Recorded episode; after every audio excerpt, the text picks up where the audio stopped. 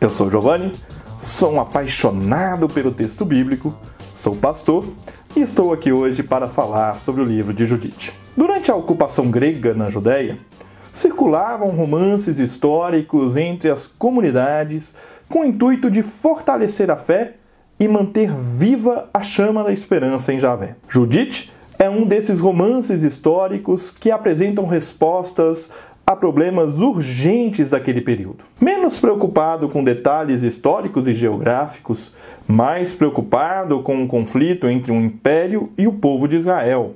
Este é o livro de Judite. A narrativa do livro resgata arquétipos conhecidos do povo de Israel. Judite, a personagem central do livro, tem traços de Miriam, irmã de Moisés, Débora, juiz em Israel, e da mulher de Abel Bet Maacá, história registrada em 2 Samuel 20, versículo 14 e seguintes.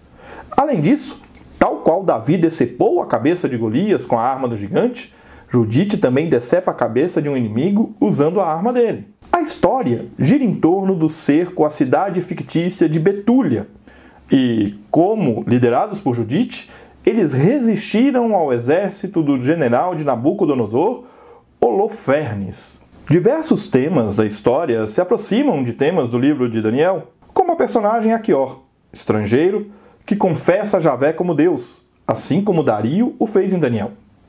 O tema central de Judite é muito próximo do de Daniel, ao discutir quem é que tem poder, Javé ou os reis estrangeiros. O livro de Judite é de datação incerta, Alguns biblistas o situam em 150 a.C., logo após a conclusão do livro de Daniel. Porém, não é possível determinar tal datação. Outra dúvida é se ele foi composto na Palestina ou no Egito.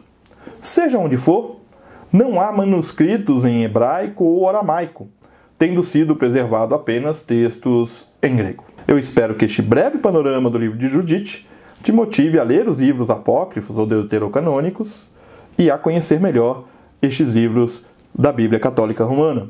E nós continuamos juntos, aprendendo com Jesus a leveza de viver. Um grande abraço.